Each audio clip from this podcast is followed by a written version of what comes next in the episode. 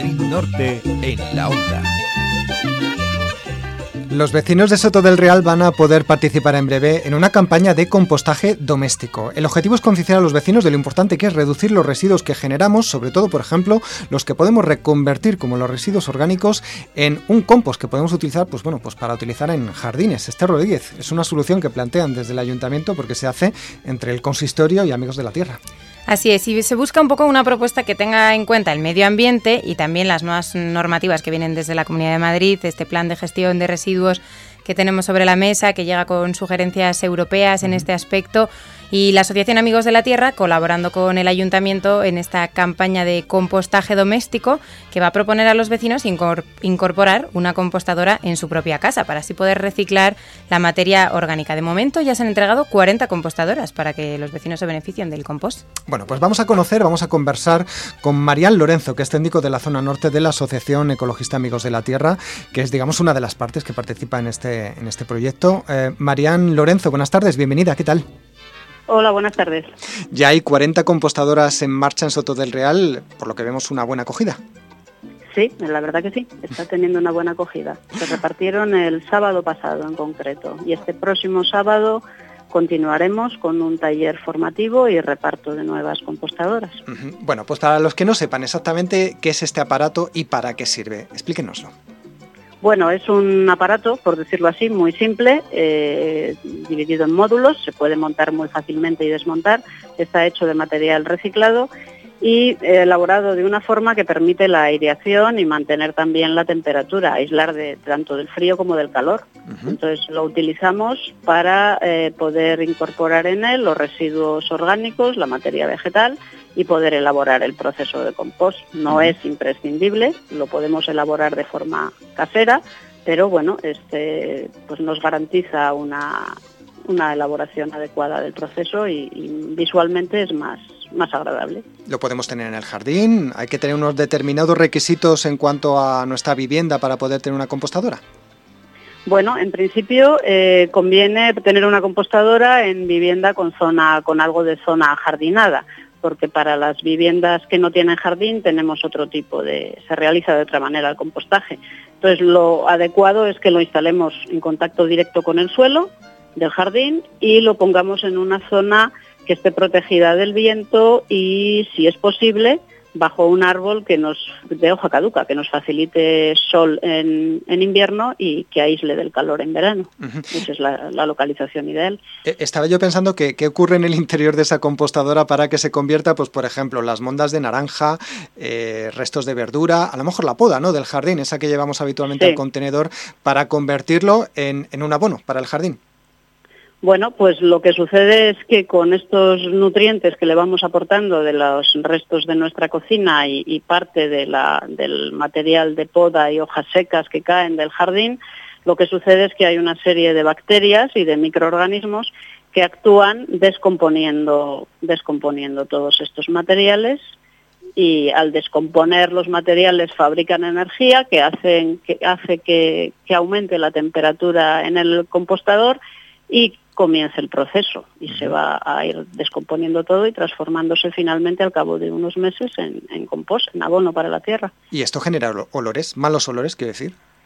Eh, no, si se hace adecuadamente no tiene por qué generar malos olores. Siempre hay miedo a este, a este aspecto. No digamos que es un olor, eh, una fragancia colonia, pero en absoluto tiene un olor desagradable si elaboramos adecuadamente el compost. Y una vez que está hecho, el olor es como el de, pues se suele decir que huele a bosque, a la tierra, a la tierra de bosque, una vez que está ya elaborado. O sea pues, que no, no hay problema. Eh, el proceso en sí es realmente lo que ocurre en los bosques ¿no? y en la naturaleza. Cuando cae, por ejemplo, pues una fruta, una piña y se descompone en el suelo, ¿no? Exactamente, lo que imitamos de esta forma es el, proceso de la naturaleza, cerrar el ciclo de la materia orgánica. Sin más, es, una imitación perfecta de lo que hace nuestra propia naturaleza. Marian, ¿cómo podemos unirnos a esta campaña? ¿Qué coste nos va a suponer por cada vecino? Pues el coste es simplemente la adquisición del compostador, que además eh, las condiciones creo que son muy adecuadas, puesto que a los vecinos eh, solo tienen que pagar la mitad de su precio y además ha sido un precio que no es el de mercado, sino que al comprar ya una cantidad importante eh, se han comprado a un precio más reducido que el del mercado, con lo cual pues creo que es, que es interesante. No, necesitan más. ¿Y qué beneficios tendrá para, para, nuestros domicilios, para esa generación de basura que tenemos en el, en el hogar, eh, el que tengamos una compostera? Pues bueno, estamos evitando llevar a, o sea, llevar al vertedero a que se recoja una cantidad importante de los residuos que generamos. la, la, materia orgánica es el 40% aproximadamente en peso de la basura que generamos en un domicilio. Si eso lo estamos reutilizando en nuestro propio domicilio para beneficio además de nuestro jardín, eso evitamos llevarlo al, al vertedero pues no deja de ser una muy buena idea, ¿no? Para evitar que, esos residuos que se generan, que son fácilmente reciclables, pues bueno, no, no se tenga necesidad de llevarlos a un vertedero. Em, quería preguntarle también porque creo que se ha sumado el, Instituto Sierra de Guadarrama a este proyecto, también para inculcar a los jóvenes, bueno, pues esta conciencia medioambiental. Sí, la idea no es solo que se sume el instituto, que ya lo ha hecho, con ellos a partir de pues el 7 del próximo mes eh, tenemos unos talleres, sino que se está hablando con el resto de centros escolares para que se sumen también a, esta iniciativa y con el hogar del mayor. O sea, queremos que, se amplíe al mayor número de, personas que viven en Soto. Y a partir de los escolares creemos que es muy importante porque lo van a ir eh, también eh, trasladando a sus familias. ¿no? La idea es que esto crezca, que se inicia como un proyecto pequeño, pero la idea es que se vaya sumando cada vez más, más población. Una pregunta que me surge, ¿y, cuántos eh, kilos de, abono podemos conseguir, eh, em, por ejemplo, no sé, 100 kilos de, basura que, que, tengamos, ¿no? Sí, pues eh, con 100 kilos que generemos eh, se obtienen de compost 30 kilos exactamente. Es, una cantidad creo que, nada desdeñable, ¿no?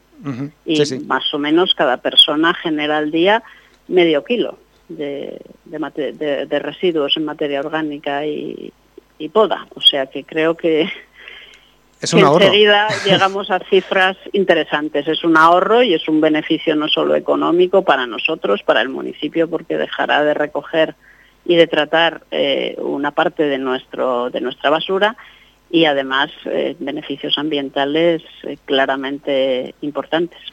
En los últimos 30 segundos, que ya estamos a punto de llegar a las 2 de la tarde, ¿algún vecino que nos esté escuchando quiera participar, se puede apuntar a esta iniciativa? Sí, mm, solo tienen que mandar un correo a la dirección que voy a decir a continuación, eh, medioambiente arroba eh, aito guion medio sotodelreal.es y ahí les informarán de, todo lo que tienen que hacer para, para, incorporarse. Muy bien, pues Marian Lorenzo, técnico de la zona norte de la Asociación Amigos de la Tierra, uno de los impulsores junto con el Ayuntamiento de Soto del Real de este proyecto, campaña de compostaje doméstico. Gracias por esta información tan interesante. Nos vemos. Muy bien, gracias a vosotros. Un abrazo, hasta luego. Hasta luego.